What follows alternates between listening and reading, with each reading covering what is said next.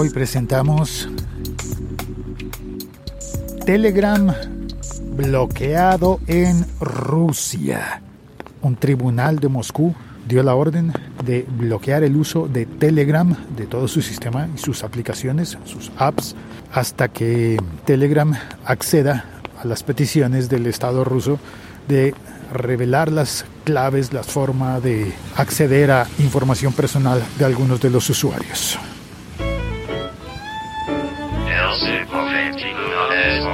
Hola, soy Félix, arroba locutorco, grabando y emitiendo bajo la lluvia, porque sigue lloviendo en Bogotá, sigue haciendo mucho frío, pero no por eso vamos a quedarnos encerrados sin hacer lo que hay que hacer, ¿no? Así que, pues vamos. Y debo decir que me dan muchas ganas de declarar públicamente que hasta que no se solucione este requerimiento del Estado ruso en contra de Telegram, yo me niego a ir al Mundial de Fútbol.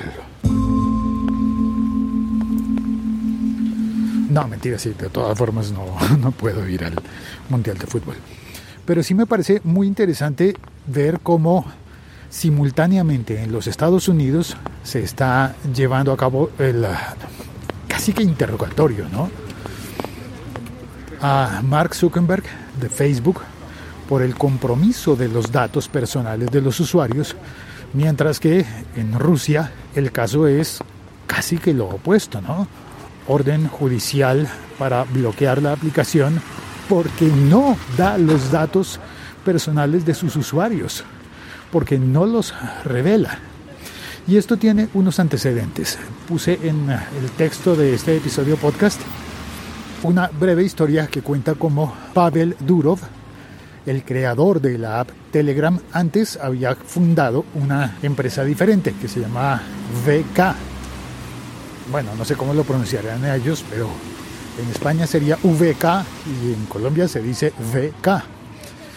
En esa empresa, esa compañía, se desarrolló una red social, VK, que sería como el Facebook ruso. Y si VK es el Facebook ruso, hace bastantes años estuvo comprometido porque el Estado soviético, perdón, soviético no, que estoy diciendo, el Estado ruso, perdón, perdón, perdón, lo siento. Que hay metidas de pata en el mundo y ya parezco María Fernanda Cabal, ¿no? Ay, Dios mío. Eso lo entienden solamente los colombianos. Me disculpo, me disculpo. Tratando de buscar unos sinónimos, cometí esa burrada, lo siento. El Estado ruso entonces pidió que se revelaran los datos de unos usuarios de VK. Por aquel entonces, Pavel Durov, al ver la presión venir, vendió las acciones de la compañía y cuando la presión vino más fuerte por revelar los datos de los usuarios, pues él renunció a la compañía. Se fue, ha estado trabajando en otros países, por ejemplo en Inglaterra, si no estoy mal. Como ya no tenía VK, pues fundó Telegram. Y en Telegram ha tenido otros casos, como los que yo mismo he estado referenciando y contando en este podcast, como las presiones que ejerció sobre él el FBI, en los Estados Unidos y la NSA. Estando en Estados Unidos, en un episodio anterior de este podcast conté cómo tanto a Pavel Durov lo intentaron sobornar como a algunos de sus ingenieros. Los intentaron sobornar para lo mismo, para que el Estado norteamericano pudiera tener acceso a desencriptar la información y llegar hasta los datos personales de usuarios de Telegram. Eso lo denunció el año pasado Pavel Durov y este año pues ha estado sometido a la presión. Se va el señor de la camioneta.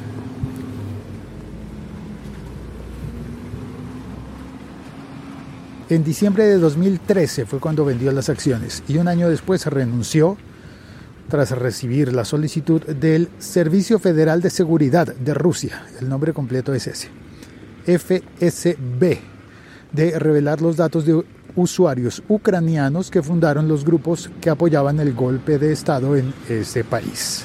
Después entonces fue cuando recibió la presión en Estados Unidos y este año 2018 la presión ha sido para que Telegram exponga a los usuarios hasta el punto en el que Telegram, rehusándose a abrir los datos a la FSB, llega el momento en el que dan la orden oficial, judicial, de bloquear Telegram en Rusia.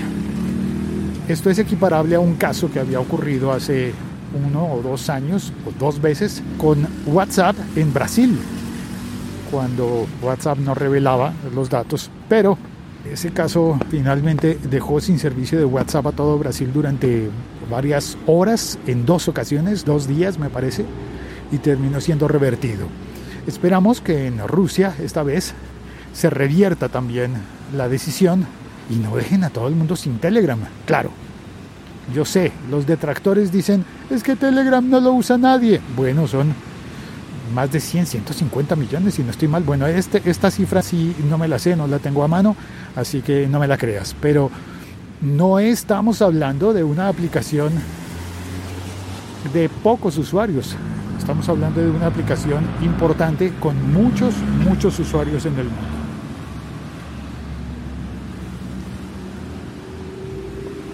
Y mientras tanto, en los Estados Unidos, Facebook cada día más comprometido por aquel escándalo de Cambridge Analytica, descubrimos que no solamente los usuarios de Facebook han estado con sus datos comprometidos, sino que también los no usuarios de Facebook. Porque Facebook almacena los datos también de las personas que no tienen ni han tenido nunca cuenta en Facebook. ¿Cómo hace Facebook para tener esos datos? Fácil. Tiene acceso en las aplicaciones de los teléfonos de todos los usuarios a la lista de contactos. Y si tú por casualidad no has tenido nunca usuario en Facebook, tienes muchos amigos que sí, y estás en la agenda de contactos de esos amigos. Ahí tenemos dos modelos de negocio, ¿no? Facebook y Telegram. Muchas gracias por oír este episodio podcast. Este podcast forma parte de la liga.fm. Soy Félix, arroba locutorco. Una vez más me disculpo por la burrada que dije hoy, perdón.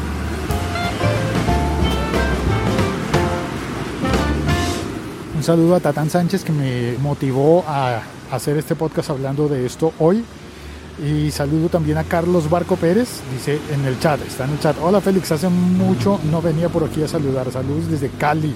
Gracias Carlos, bienvenido. Y Diego de la Cruz dice, Telegram se ha ganado mi corazón con el paso del tiempo. Solo faltan usuarios. Saludos Félix. Bueno, no, no, no faltan usuarios. Míralo de esta forma, Diego. Nuestras tías todavía no tienen Telegram. Míralo de este lado. Chao, cuelgo. Gracias por oír este episodio podcast.